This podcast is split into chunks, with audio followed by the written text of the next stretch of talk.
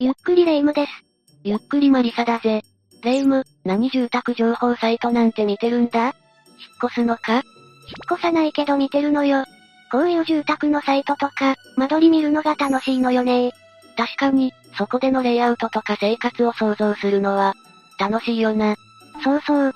ストリートビューでもより駅までの道のりを見て、あの角でイケメンとぶつかって、結婚して幸せな家庭を。展開が豪速球すぎだろ。でも知ってるか？こういうのに紛れて、変な物件も出てたりするんだぜ。事故物件ってこと？ちょっと違うな。せっかくだし私が知っている、不気味な間取りや賃貸住宅に関する話をしようか。それでは早速スタートだ。まずは軽めのものから行くぜ。第6位はトイレが真ん中にある間取りだ。ん？トイレが真ん中。間取りを見ながら説明するぜ。この物件は、最寄り駅から徒歩10分圏内、築5年と新しめ。リビングダイニング6.5畳、洋間は6.7畳と、広さも立地も、申し分ない物件なんだが、間取りがおかしいんだぜ。み、見ればわかるわこの物件のおかしなところ、それは、トイレがど真ん中に配置されているところなんだぜ。でしょうね。前室からトイレに行きやすいのはメリットではあるが、なんせ他の部屋に行くために毎回トイレを経由しなければ、いけないんだ。こんな間取り、普通はしないよな。どういうことなの？なんでこんな物件、実在するの？この物件を取り扱っているのはワイサワ不動産という不動産の物件なんだぜ。ホームページもあるから見てみよう。ほら。本当にある。しかも、1LDK で7.8万円っていうのは、エリアにもよるかもしれないけど、そこそこリーズナブルね。一体どういう考えでこの間取りが生まれたのか、想像もつかないんだぜ。逆にちょっと住んでみたいとすら思えてきたわ。そういう魔性がこの間取りにはあるのかもしれないな。だが残念なことにこの物件は契約済みだ。え、契約済み？そ、そうなのね。物好きがいるのね。しかも何気に、敷金礼金がっつり持っていかれるわね。間取りこそおかしなことになっているが、部屋自体は、広いし、収納もあるし、バルコニー付きで南向きと、間取りを除けば普通に良い感じなんだぜ。ま、まあ、確かにそうね。レイム、なんだ、不気味とか言ってこんなもんかって、思ってるよな聞く少し。ね。まだまだ第6位だからな。楽しみにしててほしいんだぜ。さて第5位は横浜市にある物件の間取りだ。あらこれまた殺風景な感じね。この物件は、横浜市にある築43年のマンションで、東急東横線の反町駅から徒歩5分程度の場所にあるんだ。鉄筋コンクリート5階建て、全部で11部屋のマンションだぜ。横浜でもより駅から5分、鉄筋コンクリートなんて、いい感じじゃない。しかもバスト入れ別。目ざといな。そう、独立洗面台と風呂トイレ別でもあるし、倉庫もあって収納には困らないな。さらに周りには郵便局や役所、スーパーやコンビニもあって、生活するには全く困らないんだぜ。最高じゃない。それでこの広い感じでしょ？面積は111.16平方メートルで、わかりやすく言うと68.61畳だぜ。ひ、広い。窓も多いし、倉庫もあるし。この物件のどこが不気味なの？ここまで聞くと築年数は言っているが、条件自体はよく感じるよな。ただ、この部屋の説明には、現在スケルトン状態と、書かれているんだぜ。スケルトン状態？スケルトン状態とは、簡単に言うと壁などの内装が全くなく、建物の躯体のみの状態、ということなんだぜ。ここは賃貸だから骨組みだけというより、壁紙や床の木材なんかが何もない状態に近いかもな。ええー、それじゃ引っ越してもすぐ生活できないじゃない。スケルトン状態で渡される場合で多いのが、店舗としての、貸し出しなんだぜ。ゼロから自分で組み立てられるからな。あ、確かに。最近流行りの DIY なんかもできちゃうわね。自分の住む家を賃貸ながら好きにできるのは、そういうのが、好きな人からしたらメリットではあるよな。ただ、レイム、どうして普通のマンションにスケルトンの部屋が、あると思う？え ?DIY 好きをターゲットにしてるんじゃないの？こうとも考えられるぜ。本来は部屋の形にする予定が、何らかの事件や事故、事情で、業者が最後までできなかった、または途中で放棄した、とかな。え、急に不気味にしてくるわね。でも確かに。とはいえ今はこの部屋には入居者がいるようだから、大きな曰くがついているかどうかは判断できないんだぜ。もう、この怖がらせ上手。どんどん行くぞ。第4位は東京都足立区にある物件の間取りだ。おお、これは2階建てかしら？そうだ。この物件は1975年に建てられた戸建て住宅で、築年数は48年になるからやや古めだな。東京都の北千住駅から徒歩13分くらいのところにあるんだぜ。北千住、結構大きい駅よね。いろんな路線があるし。そうだな。築年数は古いが、中身はフルリフォームされていて、とても綺麗なんだぜ。間取りとしては 5K で、面積は67.2平方メートル、和室4部屋と洋間1部屋で構成されていて、ファミリー向けとなっているんだぜ。さっきも少し言ったが、中身はフルリフォームされているので、バスト入れ別、独立洗面台、追い炊き機能付き、モニター付きインターフォンと、設備面でも、新しくなっているぜ。めっちゃいいわ。私が住みたいわ。まだいいところがあるぜ。この物件の周りには幼稚園、小学校、中学校、高校と揃っているから子育て世代にぴったりで、なんといっても家賃が、家賃が、1ヶ月9万円だ。やーす。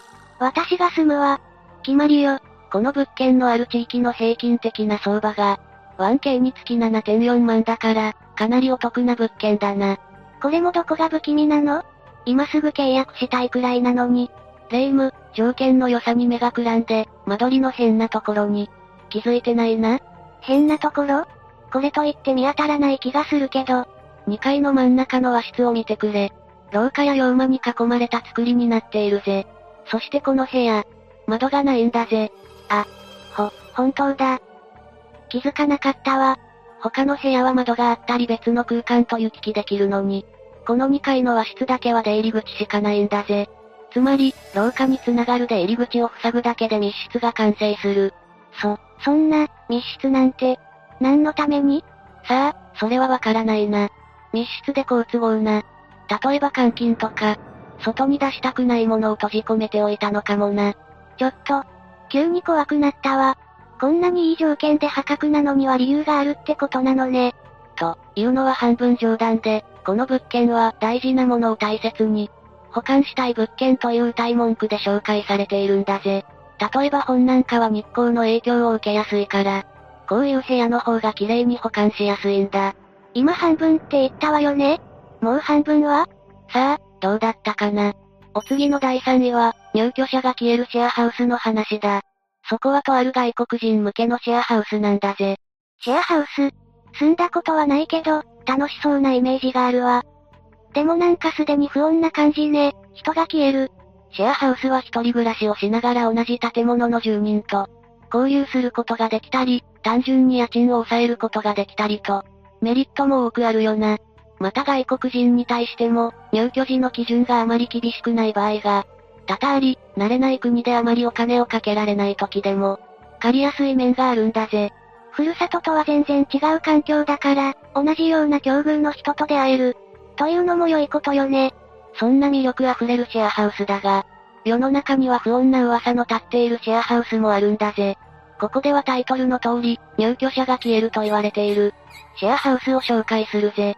そのシェアハウスは住宅密集地にある中国人向けのもので、中年の中国人女性が家主として運営しながら、住人と同じ建物に住んでいたんだ。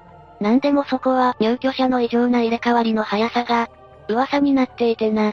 入れ替わりの速さが異常。怖いわね。住宅密集地にあるシェアハウスだから、住人の声がたびたび聞こえることがあったようなんだ。ある時は、小さな子供連れの家族が引っ越してきたんだ。だけど、一週間くらい経った時から、パタリと声が聞こえなくなったらしいんだ。え、子供の声はよく響くのに、ぱったりって。また別の時は、10人ほどの女性が一気に引っ越してきて、夜も明かりがついていた時があったようなんだが、これも、そんな生活の様子が1ヶ月程度経った頃、全員いなくなってしまったらしいんだ。絶対に何かあるわよ。じゃないとそんなの、おかしいわよ。本当にな。外国人がそう頻繁に引っ越しするとも考えにくいし、外からは見えない部分で何かがあったのかもしれないな。そもそもそんな噂が立っているシェアハウスに、どうやって入居するの？仲介をしている不動産屋が一つだけあってな。でも、でも、その唯一の不動産屋でさえ、あの家には関わらない方がいい。と言っているらしいんだ。いよいよマックスで怪しいじゃない。気になって私も調べてみたんだけど、あまり情報が、出てこなくてな。営業許可を取っているのかさえ、わからなかったんだぜ。怪しい超えてアウトじゃない。さあ第2位は、すべてが筒抜けの部屋だ。今回の舞台になるのはこの間取りだ。6畳。ワンルームってやつね。エモいわ。ここは池袋駅から徒歩圏内の物件で、木造2階建て。家賃は4万円だ。この間取りならそのくらいの値段よね。許せるわ。もしかして自分が住む前提のジャッジか？話を全部聞いてから考えても遅くないんだぜ。この物件に、ある時青年が引っ越してきたんだ。青年の他には高齢の女性の入居者が多く、壁が薄いと分かっていた青年は生活音が響かないように、気をつけて生活していたんだぜ。いい人ね。集合住宅では生活音がトラブルになりやすいものね。だがある時、下の階のおばあさんにうるさいと、注意を受けてしまったんだぜ。あら、音に敏感な方だったのかしら。それから少し時が経った頃、青年は風邪をひいてしまって、咳が止まらなくなってしまったんだ。すると案の定、前に注意をしてきたおばあさんが、部屋にやってきたんだぜ。ああ、修羅場の予感。ところがおばあさんはその手に鍋を持っていて、お粥だと言って渡してくれたんだ。あら、トラブルかと思いきやほっこり話だった。よかった青年も驚きながらそれを受け取り、いざ蓋を取ると、中のお粥は強烈な匂いを放っていたんだ。え、それって、そう、中のお粥はひどく腐っていて、少しも蓋を開けていられないほどだったんだぜ。弱り目にたたり目、しかもインパクト大の嫌がらせね。青年は耐えられず、そのお粥を捨ててしまったんだ。そして数日後、鍋を返しにおばあさんの部屋へ向かったんだが、おばあさんは不在だった。どうしようとその場に立っていると、他の住人に声をかけられたため、事情を話したんだ。すると、住人は衝撃の事実を青年に告げたんだぜ。ドキドキ。なんと、その部屋、つまり青年の下の階の部屋に住んでいた。女性は、数ヶ月前に孤独、していたんだぜ。ええどういうこと？注意とかおかゆとかはさあな。孤独、してしまった女性は、青年に何かを伝えたかったのかもしれないな。間取りの話かと思ったのに怖すぎなんですけど。さあ、お待ちかねの第1位は、霊がついてきたアパートだ。今回の舞台になるのはこの間取りだ。もうタイトルの時点で怖いんですけど。どれどれ部屋は見た感じなんの変哲もないわね。一人暮らしでよくありそうな間取りだわ。これはある病院の仮眠部屋の間取りで、今から20年以上前の話をするんだぜ。当時医大生だった、ここでは A さんと呼ぶが、A さんはこの仮眠室がある病院で研修をしていたんだ。そしてその研修の途中、A さんは宿直することになったんだぜ。でもまだ不慣れな病院内で、A さんは仮眠部屋の場所が、よくわからなかったんだ。その日疲れていた A さんは、適当な部屋を選んで入った。するとそこにはベッドがあったので、そこを仮眠部屋だと思い、A さんは眠りについたんだ。ねえマリサ、私もうなんか嫌な予感するんだけど。と A さんが夜中に目を覚ますと、自分のお腹の上に、何かが乗っていることに気づいたんだぜ。自分の服と勘違いしてどかそうとしたそれは、女性の生首だったんだ。じゃあ、ほらやっぱりいい。A さんは飛び起き、ナースステーションに飛び込んで、今起こったことを説明したんだぜ。すると看護師は、その部屋は普段は鍵がかかっていて、開かずの間になっている、と言ってきたんだ。A さんが戻って確認すると、確かにその部屋だったはずなのに、扉は閉ざされ、鍵がかかっていたんだぜ。やばすぎるから、なぜかあの間取りが怖く感じるほどに。その後 A さんは自宅に戻り、自分のベッドで、安心して眠りについたんだ。ところが、眠っていた A さんは胸のあたりに何かが動くような、違和感を感じ、目を覚ました。そして布団の中を確認すると、正気のない女性がいたんだ。ああ、ついてきちゃったんだわ。A さんはたまらずアパートを飛び出し、その後は友人の家を転々とするなどして、しばらく自宅に帰ることができなかったんだぜ。そりゃそうなるわよ。A さんは家に帰れたのかしら？マリサ？沈黙やめて。